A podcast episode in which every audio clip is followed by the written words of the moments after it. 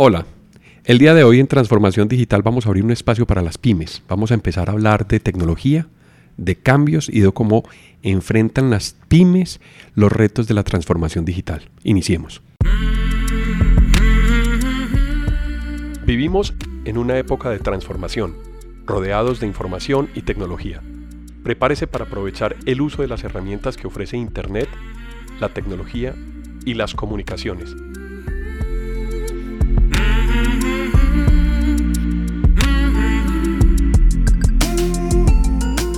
Conózcalas y aprenda cómo usarlas mejor. Bienvenidos.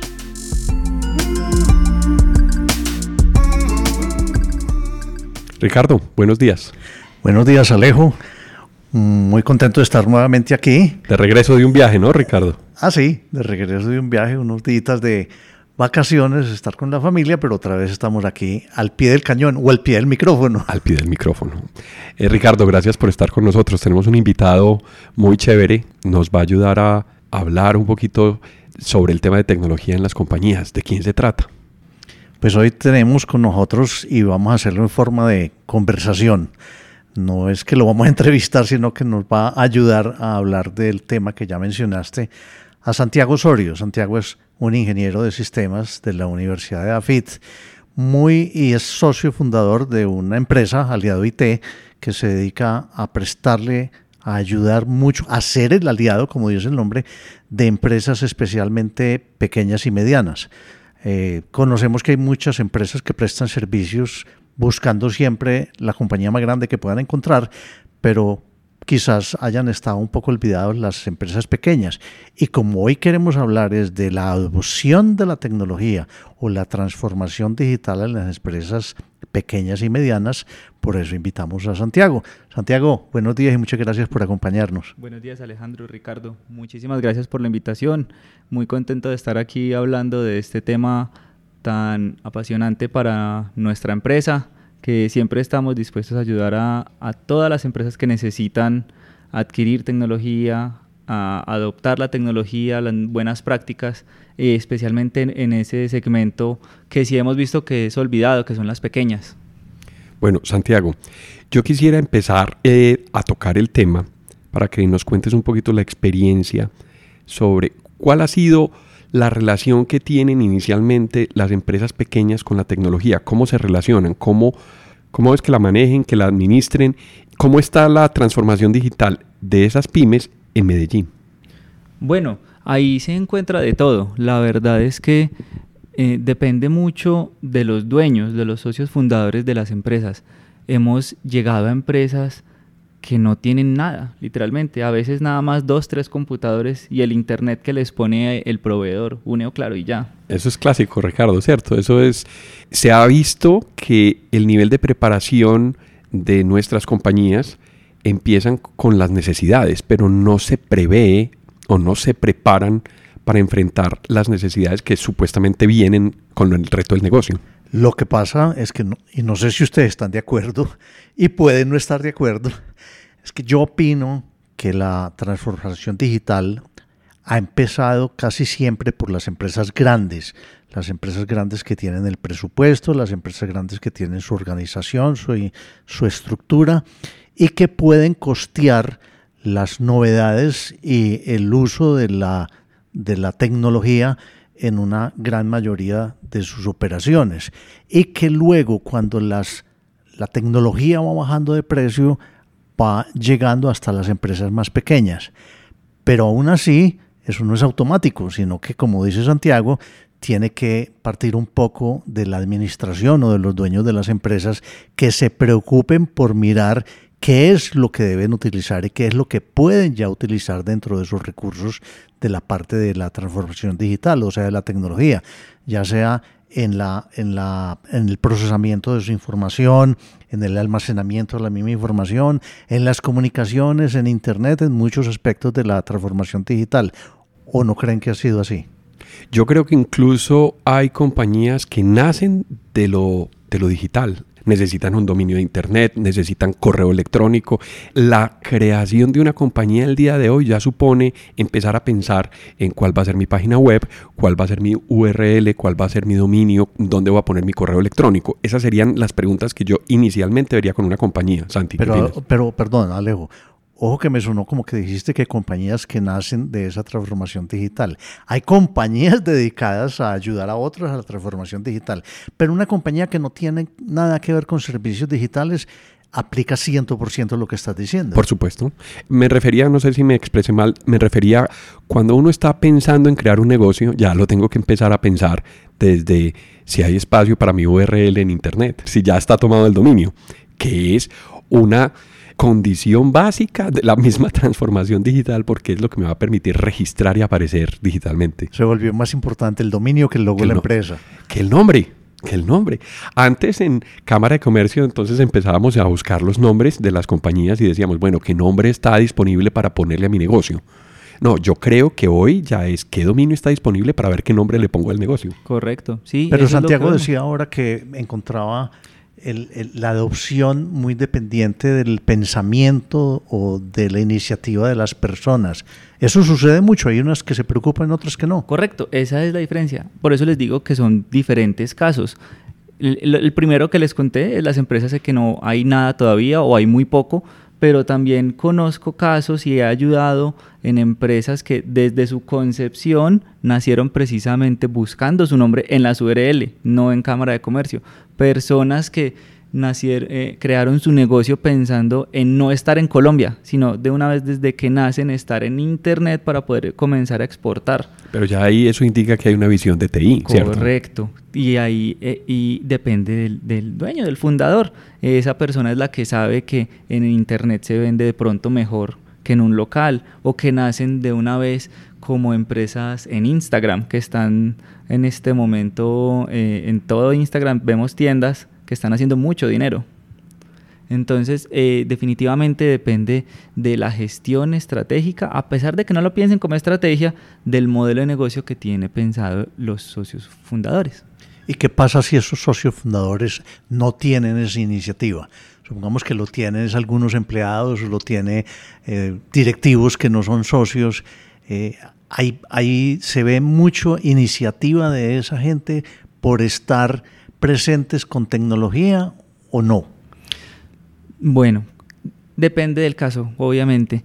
Mm, eh, hay empresas en las que definitivamente los dueños quieren tener tecnología, pero no eh, han sido bien guiados, no tienen la preparación y no tienen de pronto una, un buen acompañamiento. Una buena asesoría. Una buena asesoría. Entonces son personas que van buscando la tecnología como por comprar, que van buscando qué hay en las tiendas. Por necesidad. Por necesidad. Tengo la necesidad de mm, un canal de internet, por sí, ejemplo. Eso.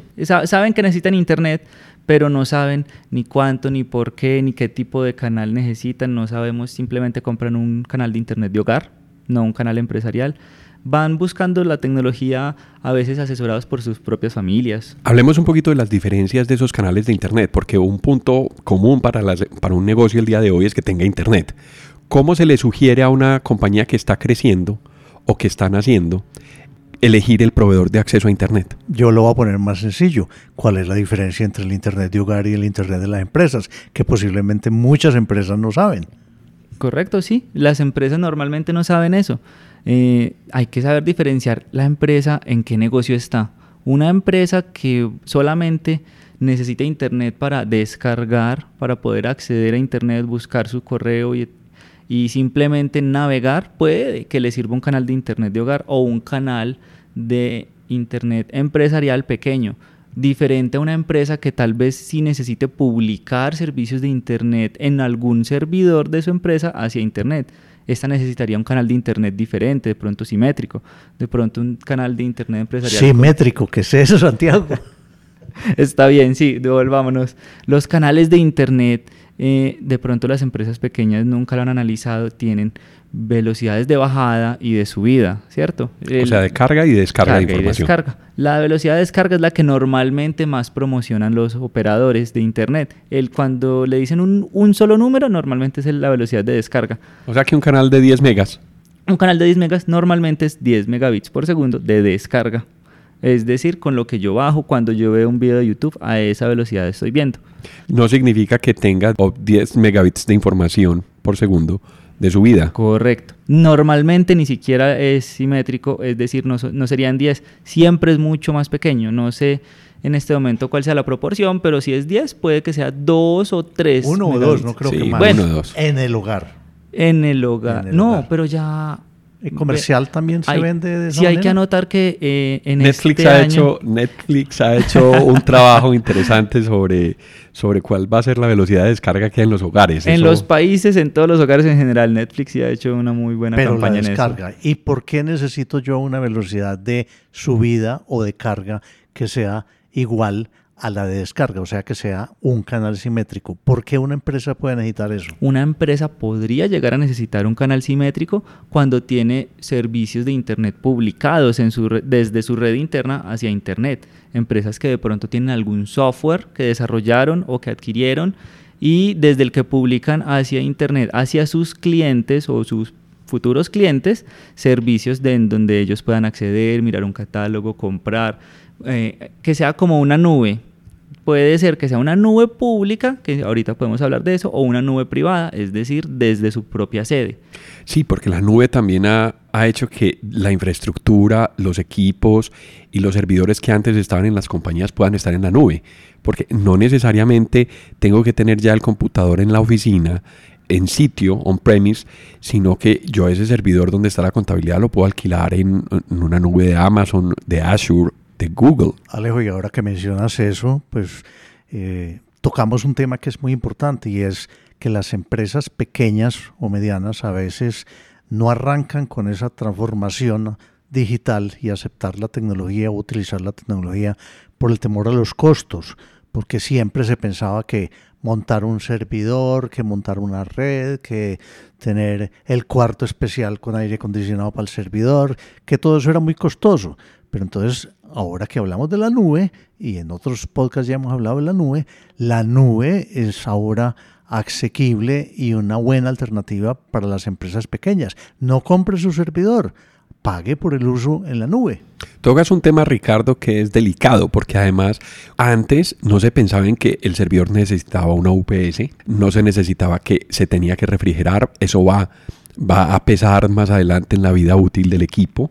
Yo tenía un profesor en la universidad que decía, el peor enemigo de los equipos electrónicos es el calor. Es correcto. Entonces los va deteriorando, los va dañando y si no estaban en una, en, en una disposición adecuada, los equipos empezaban a fallar o se dañaban los discos Se reduce su vida útil. se reduce la vida útil. Entonces, yo creo que ha pasado también que la planificación dentro de las compañías nuevas no va más allá de identificar una necesidad ni de, ni de plantearse y decir, bueno, vamos a ver a largo plazo qué es más barato, irme a la nube o comprar un servidor. A largo plazo, ¿qué es más barato? Compro un servidor, lo alquilo.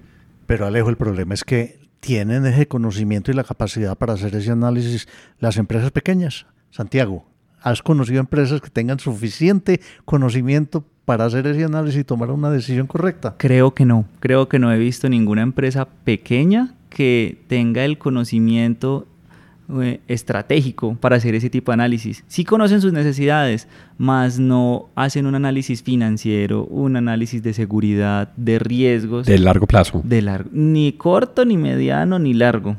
Solamente adquisición. Eso es lo que más piensan esas empresas pequeñas. Comprar por montarse en ese bus, sin A veces. analizar muy bien qué es lo que le conviene, que hay muchas alternativas. Sí, eso es otro fenómeno. Yo he visto clientes donde dicen, yo quiero, yo quiero telefonía IP, pero ¿y qué vas a resolver? No, yo quiero. Yo, yo, yo quiero estar en telefonía IP. Claro, a veces es porque llegan los mismos asesores simplemente de venta de los grandes proveedores de telefonía. Sí, pero hace parte también de una intuición, ¿cierto? Bueno, también, Eh, claro. Yo ahí voy a, yo digo, hombre, si hay algo nuevo, si la telefonía IP la está usando mucha gente, si cada vez es, tiene mayor penetración, ¿por qué no usar telefonía IP ya ahora que me toca cambiar la planta? Eso es una, digamos, una buena decisión o un buen análisis dentro del, o en el momento cuando se necesite hacer un cambio. ¿Es suficiente hacerse esa pregunta? Mm, No, no es suficiente. Ah, bueno, No, volvemos eso- a lo mismo. Necesita analizar una cantidad de alternativas Sí. de factores que normalmente las empresas pequeñas no tienen la capacidad para hacerlo. Y aquí volvemos entonces a hacer énfasis en la importancia de asesorarse, no solamente para la telefonía, para todo. Si se compra el servidor y se pone en la nube, si compra un programa de nómina, tengo la capacidad para que mi gente maneje ese software o no, si necesito un canal de internet de tanta o tanta velocidad. Hay una cantidad de cosas que necesita asesoría. La energía. Yo he tenido clientes en donde, bueno, vamos a instalar un servidor, vamos a instalar un aire acondicionado, vamos a instalar una... No, pero el transformador no, no cumple con las necesidades del consumo de la compañía. Entonces hay que cambiar transformador. Y eso es un costo muy grande cuando un negocio está rodando, porque pudo haber sido evitado si yo alquilo un local distinto en una ubicación diferente o si yo lo tengo en cuenta. Entonces, desde la misma necesidad del consumo de energía o del suministro de energía ya están planteadas reglas de, costos del negocio que deben ser tenidas en cuenta para que, para que en los costos del negocio eh, se planee una inversión y el funcionamiento del negocio. Yo creo que llegamos a un punto muy válido y es que miren que Ricardo, por ejemplo, estaba mencionando diferentes proveedores, el proveedor del software, el proveedor del, del ERP, eh, el proveedor de la telefonía, el proveedor de Internet, que puede que sea el mismo, el proveedor del hardware. Eh, yo creo que hay un gran inconveniente en la asesoría de las empresas. Se te olvidó uno muy importante que no es solamente Santiago el que se le olvida, sino muchas empresas. El proveedor de la capacitación de las personas para poder utilizar bien la tecnología. También, Correcto, sí. Cada, cada proveedor debe tener capacitación en lo que está vendiendo. Pero miren que son múltiples proveedores. Y ahí es donde de pronto también pueden confundirse las empresas y las personas. Porque muchas veces la asesoría va en lo que venden. Es decir, un proveedor de software muchas veces asesora muy bien en su software y le puede indicar a los clientes, mi software necesita estas capacidades, este servidor, de pronto este canal de internet, pero hasta ahí. ¿Qué pasa cuando ya tenemos tantas variables? Es decir, tengo que coordinar varios software, más el internet, más el CRM, más la telefonía. ¿Cómo hacemos para que todas las personas en la empresa se monten en el bus de que todo eso tiene que estar coordinado? ¿Sí? No podemos analizar el Internet solamente para un factor, para un software, sino para todos en conjunto. El Internet tiene que ir con el correo, con la herramienta de colaboración en la nube, con el software que estamos adquiriendo, con la base de datos, con la telefonía. Ahí cabe entonces decir que se necesita una estrategia clara para poder empezar a hacer la inversión en recursos de tecnología o temas afines para el negocio y que sea de manera coordinada, articulada, que no se compre la telefonía porque este me la asesoró y tiene que ser así, o el software tiene que tener un servidor porque el que me está vendiendo el software eh, necesita estas capacidades. Yo creo que ahí e, ese punto que decía Ricardo, que las compañías no están preparadas o no tienen quien los asesore, yo creo que más bien no se sientan a analizar su negocio, a, analizar el crecimiento y a decir yo estoy necesitando a alguien porque no tengo las herramientas o empezar a rodearse de los mismos empleados, de las mismas personas que internamente puedan empezar a tener por lo menos una visión un poquito más general y más articulada. Pero ¿y ustedes qué piensan de casos que yo conozco que empresas pequeñas que empiezan a considerar adoptar tecnología y empiezan a llegarle información y propuestas para comunicaciones el canal de internet, para el software, para el hardware, que si es en la nube, si no. Y entonces las, los, eh, directivos que no tienen el conocimiento se van desesperando con tanto proveedor y ahí nace el término y la, y la orientación de algunas empresas como integradores. Esos integradores están más orientados a empresas pequeñas o empresas grandes o a todo tipo de empresas. ¿Y qué tan bueno será contratar un integrador? Bueno, yo he visto en el mercado que sí hay buenos integradores para empresas grandes, empresas de estrategia, empresas que eh, ah, pueden ayudar a armar los PETIs, los planes estratégicos de tecnología. No lo he visto tanto en pequeñas hasta ahora. Muy pocas empresas que asesoran así a las pequeñas. Yo creo también que las empresas pequeñas, eh, dentro de, la concentración que tienen en el negocio no hacen un análisis. Y ese análisis para una empresa mediana sería un PETI.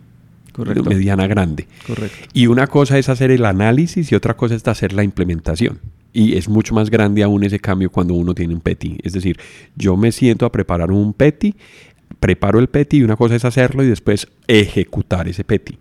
Entonces, de esa base, de ese análisis, de sentarse a ver qué, qué voy a instalar, tengo que hacerme preguntas de capacidad del negocio, por ejemplo. ¿Qué necesito? ¿Cuántas líneas necesito si yo necesito telefonía? ¿Cuántas extensiones tengo si tengo telefonía? Pero pasa, por ejemplo, que en empresas llega uno, ¿cuánto pagas de telefonía? No, no sé. Sí, se encuentra uno con esas sorpresas. Pero, eh, y las cuentas, sí, no, yo te las consigo. Eh, ese, ese desconocimiento, esa desconexión, que es un costo directo de la operación y es un costo fijo, a veces es, se convierte inclusive en variable porque se pagan las facturas sin hacerle un debido seguimiento. ¿Por qué? ¿Por qué pasa eso desde el punto de vista administrativo también? Eso no tiene que ver nada con tecnología. O sea, revisar una factura y decir, ve, la factura de telefonía, ¿por qué me llegó 100 mil pesos más cara? Si vengo seis meses pagándola 100 mil pesos menos. Ese análisis falta. Nos falta un ejercicio de control sobre las variables que son sensibles en los costos. Y yo creo que las compañías pequeñas se concentran más en la producción, en el día a día, en resolver problemas del día de hoy y, no hay una planificación. No hay una planificación para adoptar esas, esas tecnologías. Ustedes mencionaron ahora algo, un término PETI, que posiblemente muchas empresas o empresarios o directivos de empresas pequeñas o medianas no conocen. Eh, como su, indican sus siglas, Plan Estratégico en Tecnologías de Información, y que yo pienso que en las empresas pequeñas esos PETIs se deben hacer, no es tan complejo y tocan mucho con toda la operación y toda la organización de las empresas, porque yo no puedo hacer un plan para recomendar tecnología si no entiendo perfectamente el negocio de cada empresa. Yo creo que eso es muy importante hacerlo y que el PETI llegue hasta el punto de recomendar, hacer recomendaciones de cómo se debe implementar. Claro, estamos de acuerdo. Los planes estratégicos, a pesar de tener un nombre que de pronto puede asustar a las personas, no debemos verlos así. Podemos decir que un PETI es simplemente una alineación del negocio, de la estrategia con la tecnología. ¿Cómo puede la tecnología, primero, ayudarnos en la operación? Claro, es básico. Santiago, ahí me gusta interrumpir y, y, si es discusión, discusión.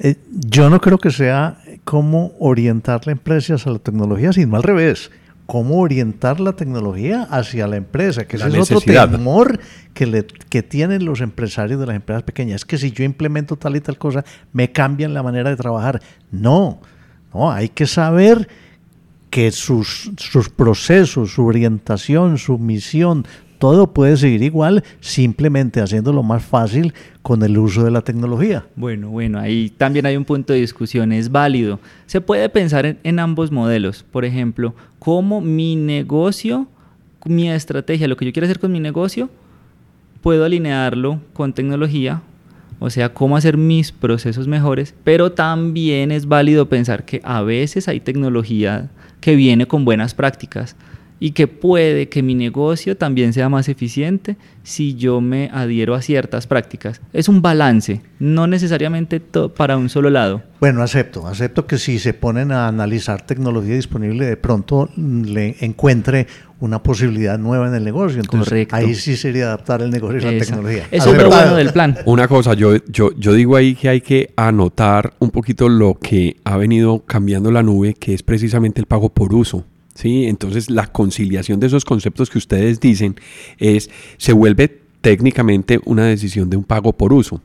El, tema es que elegir ese pago por uso tiene sus, sus, sus inconvenientes, porque personalmente uno puede decir, eh, hablando en métodos, y me meto aquí en la, en la nube de, de, Amazon Web Services, Ricardo, que también lo tiene Azure, yo puedo comprar un servidor virtual para pagar por uso sin compromiso de, tiempo, pero también lo puedo comprar a un año y es significativamente menor. Claro, sin Arrendar. Exactamente. arrendar. Arrendar. Sí, porque la compra es temporal. Yo le doy clic y termino la compra. Entonces, eso que dice Santi me parece buenísimo porque sí, yo necesito hacer una inversión de tecnología, pero es posible que la, el, el span, el tiempo en donde va a ser la ejecución de esa tecnología que puede ser clave para el negocio, implique hacer una inversión más grande hoy, ¿sí? Para poder acomodarse en una operación mucho más barata, por ejemplo.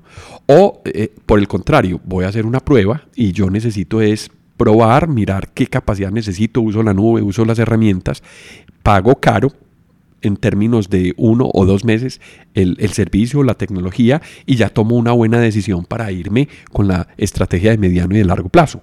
Todas esas posibilidades están posibles, están hoy disponibles en, en, el, en, en los proveedores del día de hoy y puede uno tomar decisiones incluso con los proveedores. Ahora, hay cosas que son limitantes. Hay desarrolladores de software, por ejemplo, que no tienen eh, incluido en su diseño el operar en la nube. Y eso hay que, hay, eso hay que mirarlo muy claramente para tomar una buena decisión también.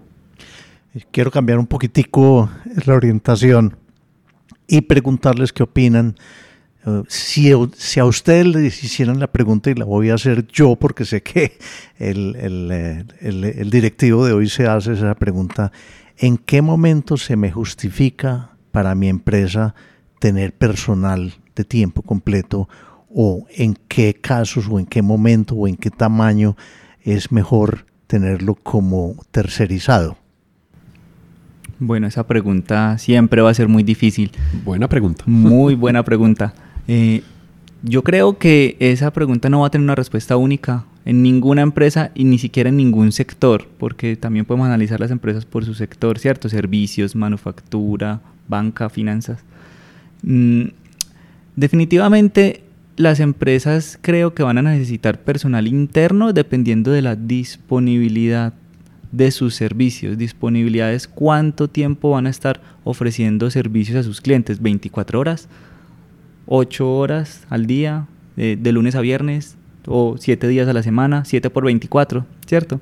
Dependiendo también del nivel de criticidad que tenga el impacto de los servicios de tecnología en, en, el negocio. Exacto. Porque el negocio puede tener cierto rango de capacitancia. Es decir, yo me puedo quedar con, sin correo electrónico y en una compañía, no sé, de, de, producción industrial, puede que un día sin correo electrónico no, no haya problema, pero un día sin internet en una empresa que De dependa servicios. de Instagram, ahí, eh, ya sí es delicada la cosa.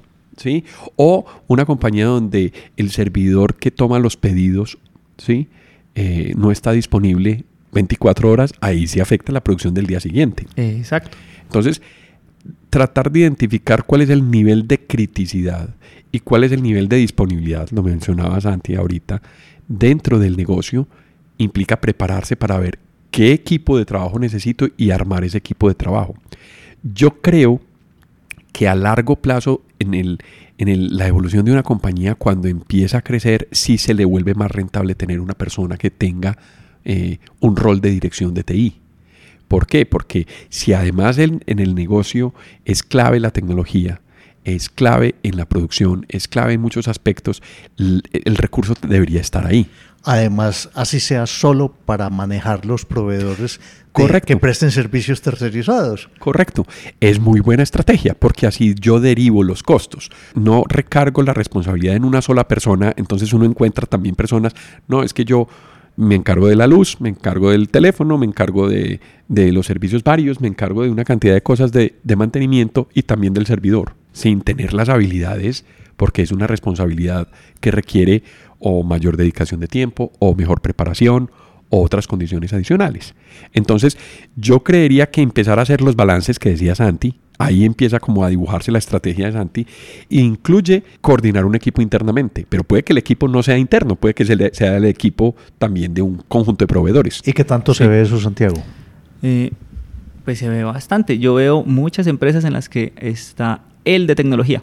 Y le dicen así, él es el de sistemas y él hace todo, servidores, energía, UPS, la base de datos, el correo. Claro, entonces ese pobre hombre siempre está perdido, ocupado, no tiene tiempo para nada más porque está apagando incendios todo el tiempo. Eh, de ahí, vol- volvi- volviendo a la pregunta de Ricardo, yo les decía que sí, claro, las empresas necesitan una persona interna en algún momento, dependiendo. Pero yo sí soy de la línea que digo que todas las empresas necesitan proveedores en outsourcing. Todas, las pequeñas, las medianas y las grandes. Claro, porque una sola persona ni dos no van a tener todo el conocimiento de tecnología. Entonces, una empresa pequeña puede y debería apoyarse en outsourcing para toda esta estrategia, empezar a que le ayuden a armar la estrategia y luego implementarla.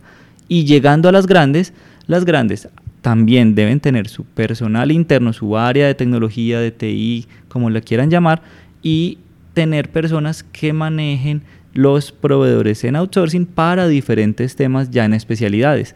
Una empresa especialista en base de datos, de pronto otra empresa especialista en redes y así. Y yo creo que es un mercado que se debe apoyar todos. O sea, todas las empresas deberían estar siempre apoyándose más que, más que peleando por mercado, buscando estrategias de alianzas, de manera que podamos hacer que todos nuestros clientes siempre sean eficientes hablando de tecnología. Quiero ponerles una pregunta sobre la mesa. ¿Cómo ven ustedes el trabajo del equipo y la articulación de esas compañías que trabajan en outsourcing? Ricardo, tú que tienes tanto... no, lo que pasa es que ahí yo sí he tenido siempre una opinión y es que eso depende de la cultura y de casi que los países, los latinos, los colombianos y especialmente los países, los antioqueños, somos muy conservadores y muy, muy cerrados a transmitir conocimiento y a trabajar en equipo con otras empresas, que si lo hiciéramos facilitaría mucho más el trabajo de ambas empresas. Eh, yo veo que, por ejemplo, en, lugares como Estados Unidos no sucede tanto eso que cuando en una empresa hay un problema, como decimos aquí, empiezan a chutarse la pelota que es que el daño es una cosa que lo, que lo debe cubrir usted, que es que el daño es del otro. No, allá se llaman a los expertos y ellos trabajan en equipo y resuelven el problema rápidamente. Aquí tenemos ese problema. Aquí tenemos el problema de que yo llamo al proveedor del hardware y dice que es del software. El del software dice que es un problema de comunicaciones. El de comunicaciones dice que es un problema de los PCs. Eh, nos encanta, nos encanta eh, evadir la responsabilidad y chutarnos el balón y eso es algo que tenemos o nuestras empresas tienen que ir corrigiendo para ser más eficientes y prestar un mejor servicio. Eso sería una habilidad que debe tener el director de TI de las compañías de hoy aquí en Medellín. Un orquestador. Un orquestador.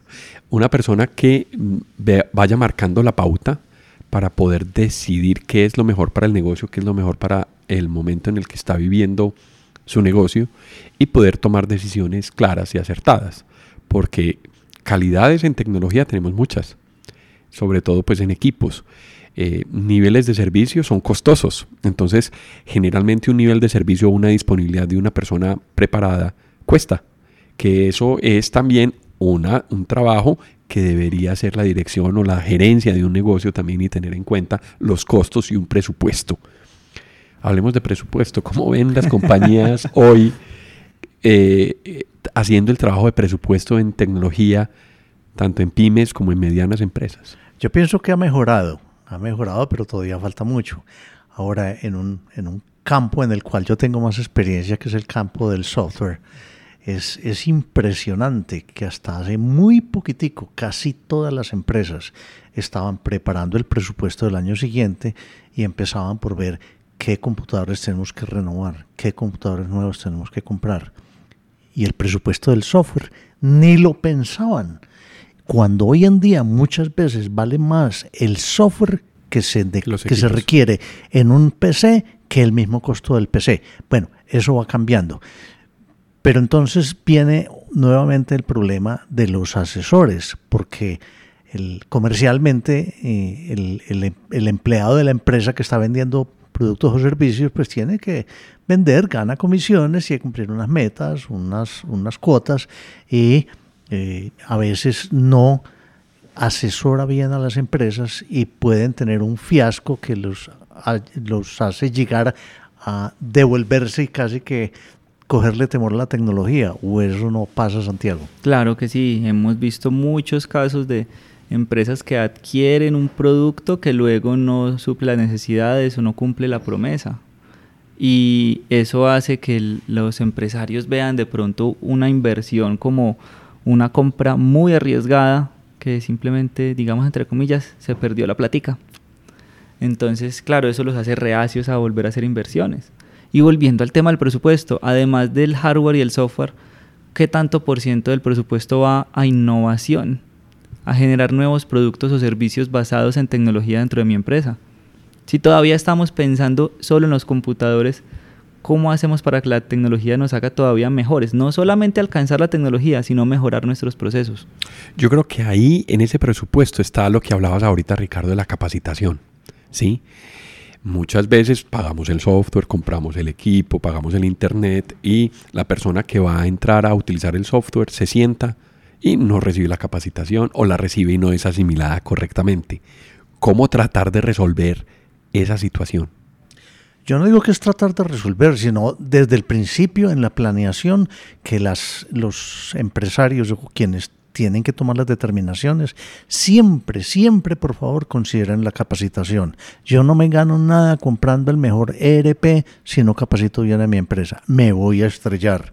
Me voy a estrellar, le va a generar problemas y pérdidas a la empresa y posiblemente desista y vuelva a métodos manuales en todo, en todo lo de tecnología, por ser algo muy especializado y cada vez más especializado, es muy importante considerar la capacitación.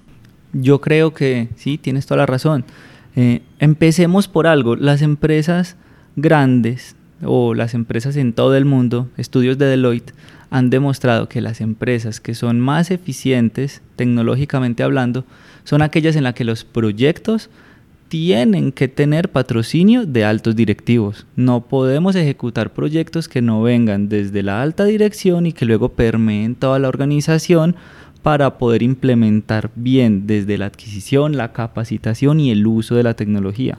Ha habido grandes casos de éxitos en empresas donde gerentes de tecnología llegan literalmente a cerrar proyectos. Y uno creería que eso es malo. No, llegan a cerrarlos es porque se dan cuenta que son proyectos que nacieron sin patrocinio, que no van a ser un éxito, que no van a ser utilizados para lo que es. Entonces lo más importante es siempre empezar desde la alta dirección. Desde la alta dirección también empieza a tratarse el tema del presupuesto porque tiene que pasar por ahí. Y yo planteo otra pregunta y es otro tema que quiero hablar acá y es, ¿cuándo es un gasto la capacitación y cuánto es una inversión? Yo tenía... En... Un momento, Alejo, yo contesto una vez, para mí nunca es un gasto. Para mí tampoco, siempre es una inversión. Pero en la cultura no es así. En la, cultura, no, es así. pero estamos dando nuestra opinión y poniendo a que la gente cambie su pensamiento o considere ese pensamiento de, de, pensar que eso es un gasto. No, es una inversión porque esa, ese, ese esa dinero que se invierte y no que se gaste va a hacer que la tecnología que se esté adquiriendo vaya a funcionar mejor, vaya a hacer un, vaya a generar un retorno sobre esa inversión más alto. O sea que para mí nunca es un gasto. Estoy de acuerdo, Ricardo, pero culturalmente tenemos que pensarlo mucho y hay que decirle a los oyentes que precisamente esa gran diferencia de convertirlo una inversión a un gasto hace la diferencia en tomar una decisión de implementar un proyecto o no. Además, cosas muy simples. Yo he tenido casos dentro de clientes donde con acciones muy simples, sentarse uno un rato a hablar de la nube, sentarse un rato a hablar de Google Drive, sentarse un rato a hablar de cómo se conectan al Wi-Fi y cómo se conectan a la red y cuándo conectarse al Wi-Fi y cuándo conectarse a la red, hacen unos cambios muy grandes en la operación de las compañías. Compañías en donde un diseñador gráfico guarda un archivo en una unidad de almacenamiento por red y está conectado vía Wi-Fi lo que implica que va a tener una velocidad de conexión a la red a 100 megabits por segundo, máximo 300 megabits por segundo, y en lugar de eso estar conectado por cable que le sube la velocidad a un gigabit eh, por segundo, es decir, a 1000 megabits por segundo, hacen una diferencia completa en inclusive demandar de los recursos de tecnología de la empresa, porque la persona dice, no, este computador está muy lento, le pasó algo, llamemos al de sistemas, ¿cierto? Y, le preguntan, y el de sistemas mueve un cable, dice, no, ya sí está rápido, allá sí está rápido, pero ni siquiera supo qué pasó. Entonces es cultural la asimilación también del concepto de qué es, qué es inversión y qué es capacitación y qué es gasto, porque en realidad el software es gasto, Ricardo. tampoco. Si yo adquiero un software es porque me va a ser productivo. Y otra vez viene el tema de la planeación y de la estrategia y del análisis que yo debo hacer antes de comprar también un software. Puede que yo compre un software que mm, sea por, porque el vecino lo tiene o porque me dijeron que era muy bueno. No, yo tengo que mirar qué me va a ayudar, qué me va a mejorar y qué me va a generar como retorno en la utilización del software. Todo lo tengo que mirar así. O sea que es una visión de proyecto completo. Exacto. No solo de proyecto, debe ser una visión de portafolio una visión de portafolio en la que lo que se hace es que se administra un conjunto de proyectos y de programas que van a estar buscando siempre alinear nuevamente la estrategia y la tecnología de modo que la empresa pueda ser más eficiente en todo el uso de sus recursos. Pero entonces eso no sería una estructura muy robusta en una compañía. No, porque es que precisamente para eso, y volvemos al tema del PETI, para eso hay que hacer un análisis de la estrategia, del plan estratégico de la implementación de la tecnología y, cómo, qué voy a implementar y cómo lo voy a implementar. Yo no compro por comprar, yo tengo que comprar en un orden, en unas prioridades que me genera o que me define un plan, una planeación. Correcto, lo más importante es eso. Cuando se encuentran las necesidades en las empresas, cuando se está haciendo un plan estratégico, van a encontrar muchísimas necesidades. Y esa es la idea, que todos los usuarios, tanto directivos como empleados de cargo medio y analistas, digan todo lo que necesitan. Van a salir muchísimas ideas, muchísimos proyectos, pero es imposible invertir en todo. Entonces ahí es donde debe estar la alta dirección más una muy buena asesoría, ojalá un director de tecnología, priorizando qué debemos ejecutar, en qué orden y con qué presupuesto. Bueno, yo creo que para ir cerrando este episodio del podcast, yo creo que deberíamos cerrar con unas conclusiones que le puedan servir a, la, a las personas y con algunos consejos que le permitan tomar unas buenas decisiones. ¿Les parece si mencionamos algunas decisiones en puntos claves de partes de TI que deban tener en cuenta las compañías? Claro, pensemos en, en, sus empresas.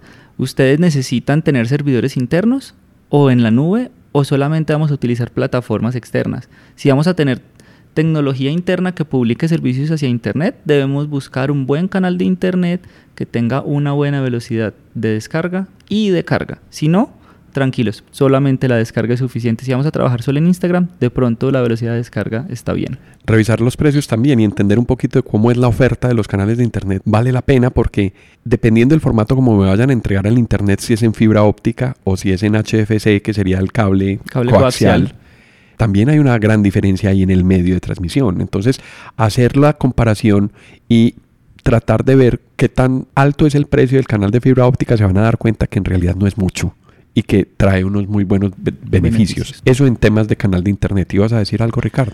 No, iba a decir que no solamente en el canal de Internet, en todas las decisiones de tecnología se pueden, como lo dijo Santiago, hacer eh, poco a poco, escalonadamente, pero también siempre pensando en el crecimiento, en el futuro. Que yo no vaya a comprar algo que en seis meses esté obsoleto o que no se pueda crecer todas esas consideraciones hay que tenerlas. O sea que dirías que una visión global, es decir, una visión de, algo a más a largo plazo, a mediano plazo y a corto plazo para poder contrastar precisamente la inversión en ese Es que para mí, ahora que dijiste que empezáramos por hablar del canal de Internet, no, yo pienso que lo primero, y es que las empresas o los directivos o dueños de empresas pequeñas que nunca habían oído mencionar, o aún si lo habían oído mencionar el término PETI lo consideren. Esa es la manera, la metodología, algo que está probado más eficiente, más adecuada para que una empresa, una empresa planee todo esto que hemos dicho dentro del tiempo, dentro de sus necesidades, dentro de su presupuesto y dentro de que se ajuste a los objetivos de la empresa si en un plan estratégico todo lo que se hace va a ser como hecho a la loca y que puedo estar haciendo unas inversiones que resulten siendo un gasto porque no me sirvieron. Bueno, y de pronto yo quisiera dejar un número en la cabeza de las personas, de todos los que nos están escuchando. ¿Cuánto invierten en tecnología si han hecho ya el análisis de cuánto gastan? Lo que decías ahorita Alejandro. ¿Dónde están esos costos, las facturas? Un número promedio de estudios que ha hecho Deloitte es 3.28% de los ingresos es como el promedio de lo que invierten en las áreas de tecnología las empresas grandes en el mundo. Mm, bueno, sí, muy bueno tener ese promedio, pero lógicamente hay casos donde la tecnología juega un papel muchísimo más grande que en otro o donde eh, otras empresas que son de algún proceso pequeño, Manuel, puede que no llegue al, al 3,28, pero es un buen punto de partida. Es una buena referencia. Englobándolo sobre la estrategia que decías, Ricardo, tratar de ver cuál es la proporción del negocio, tratar de ver cuál es el mejor número en donde el negocio pueda rodar sin problemas y poder trabajar, digamos que con las herramientas adecuadas en tecnología.